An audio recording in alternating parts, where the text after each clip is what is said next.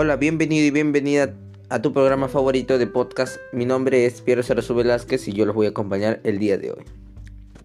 Hola mis queridos oyentes, el tema de hoy sé que les va a encantar por lo muy informativo y preciso que es para mantenernos sanos y fuertes. Por eso el tema de hoy es el siguiente. ¿Cómo llevar un estilo de vida saludable y evitar la mala alimentación?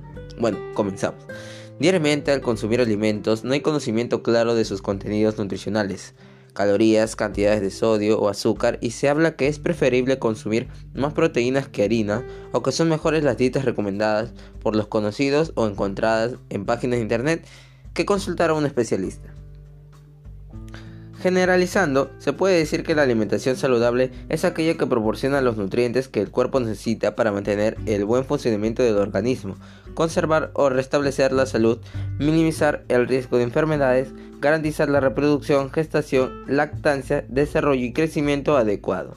Para lograrlo es necesario el consumo diario de frutas, verduras, cereales integrales, legumbres, leche, carnes, ave y pescado y aceite de vegetal en cantidades adecuadas y variadas. Si lo hacemos así, estamos decidiendo que tenemos una alimentación saludable. Pero, ¿cómo saber qué aporta cada uno al organismo? Para esto, tenemos en cuenta que los nutrientes aportados por los alimentos se clasifican en dos grupos. Los macronutrientes, del cual se hacen parte las grasas, los carbohidratos y las proteínas, y los micronutrientes, compuestos por los minerales y las vitaminas. Veamos los primeros. Grasas son una de las principales fuentes de energía para el organismo que el consumirlas en las cantidades adecuadas se convierte en un elemento primordial que ayuda el crecimiento, al desarrollo y a mantener una buena salud.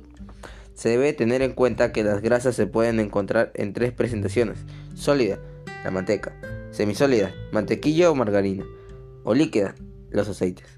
Cada una de ellas tiene efectos diferentes en el metabolismo. No todas las grasas son favorables. Uno de estos casos es el de las grasas trans, un tipo específico que se forma cuando los aceites líquidos se convierten en grasas sólidas como la manteca o la margarina en barra. Carbohidratos constituyen la principal fuente de energía de nuestra alimentación. Son el combustible para desarrollar las actividades diarias, mantener la temperatura corporal y el buen funcionamiento de, órganos vitales del cuerpo. Pueden ser muy simples y complejos. Los primeros se encuentran de manera natural en caña de azúcar, remolacha y miel o son añadidos en forma de azúcares, como por ejemplo a productos industrializados o de pastelerías, mientras que los carbohidratos complejos están en alimentación como arroz, papa, yuca, ñame y plátanos entre otros. Se debe consumir de manera moderada, pues en exceso pueden ocasionar sobrepeso, obesidad, diabetes y otras enfermedades crónicas, mientras que el bajo consumo producirá desnutrición o bajo peso. Seguimos. Proteínas. Son las responsables de la formación de células, los tejidos y órganos, así como de construir los músculos, parte de las hormonas de las enzimas que transportan ciertas moléculas como las grasas y transmitir señales. También están presentes en, una gran cantidad de funciones del organismo.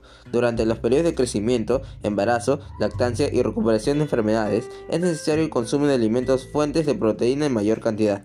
Las fuentes de proteínas pueden ser de origen animal como huevos, pescados, leches, carnes, magras, pavo y pollo, o de origen vegetal como las leguminosas, el frijol, lenteja, garbanzo, alberja, nueces y frutos secos, quinoa, entre otros. Continuamos. Los micronutrientes. En este segundo grupo se encuentran los minerales y las vitaminas. Hierro. Es uno de los componentes que se encuentra en la hemoglobina, presente en los glóbulos rojos, y la miglobina, presente en los músculos, encargadas de transportar el oxígeno. Los alimentos que contienen hierro son carne, hígado, vísceras, leche, huevo y alimentos de origen vegetal. La combinación de alimentos fuentes de hierro con el consumo simultáneo de alimentos fuentes de vitamina C, guayaba, naranja, cítricos aumenta de manera importante en su absorción. Calcio. Se encuentra presente en diferentes tejidos del cuerpo como las neuronas y la sangre. El líquido entre células, los músculos, los músculos, entre otros, es necesario para mantener y desarrollar huesos y dientes sanos, para relajar músculos, vasos y arterias sanguíneas. Para secretar hormonas y enzimas, las fuentes de calcio que tienen mejor absorción son los derivados lácteos como leche, queso, kumis, yogur que tienen un mayor efecto cuando son combinados con elementos fuentes de vitamina B, como el aceite de hígado de res, atún o salmón. El yodo. Hace parte de las hormonas tiroideas que controlan el buen funcionamiento del metabolismo del cuerpo. Es importante para el desarrollo del cerebro y el sistema nervioso del feto y se encuentra en la sal yodada y en producciones de origen marino como pescados y mariscos. El zinc, indispensable en el crecimiento y desarrollo normal, en la reproducción y en el funcionamiento del sistema inmune, en la cicatrización de heridas y en la mejora de los sentidos del gusto y del olfato. Los alimentos fuentes de proteína también son buena fuente de zinc. Carne de ternera, pollo, cerdo, ostras, leches, quesos, nueces y leguminosas. Vitamina A.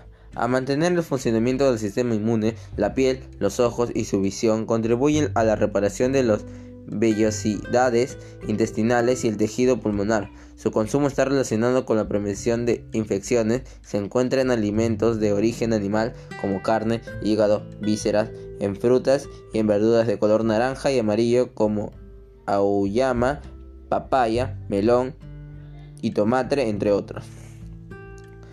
Vitaminas de complejo B. Participan en la digestión y, la absorción de los carbohidratos. Son parte de este grupo la tiamina, la riboflavina, la niacina y el ácido fólico. Este último se destaca por su función y necesidad, ya que cuando hay bajos niveles en el organismo se afectan los glóbulos rojos, las células intestinales y se desarrolla la anemia. Esta vitamina debe ser consumida en mayor cantidad durante el embarazo para evitar problemas de formación del sistema nervioso en el feto.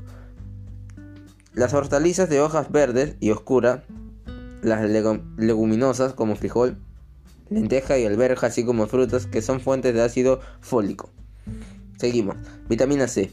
Ayuda en la reproducción y mantenimiento del tejido conectivo del cuerpo huesos, dientes, piel y tendones, en la cicatrización de heridas y tiene funcionamiento antioxidante. Todas las frutas y verduras son buenas fuentes de vitamina C.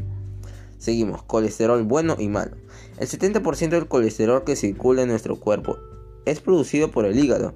El otro 30% debe ser aportado por la alimentación, pero aportes mayores producen daños a la salud. Existen dos tipos de colesterol.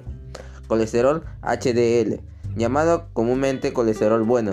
Tiene un, efecto protector contra enfermedades cardíacas y evita el aumento de colesterol LDL en la sangre.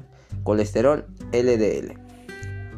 Conocido como colesterol malo, tiene un efecto nocivo en el organismo ya que aumenta el riesgo de, obstrucción de las arterias del corazón, predisponiendo a las personas a padecer enfermedades cardiovasculares como los cerebrovasculares. Uh, bueno chicos, eso ha sido eh, todo.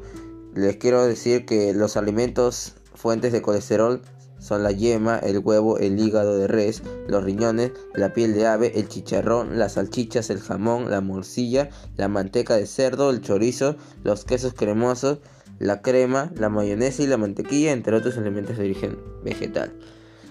Eh, eso sería todo. Yo me despido. Muchas gracias por estar escuchándome. Eh, les deseo un fuerte abrazo. Y no se olviden de realizar actividad física tres veces por, lo, por semana por lo menos. Eso sería todo. Muchas gracias y que Dios me los bendiga. Chao. Cuídense.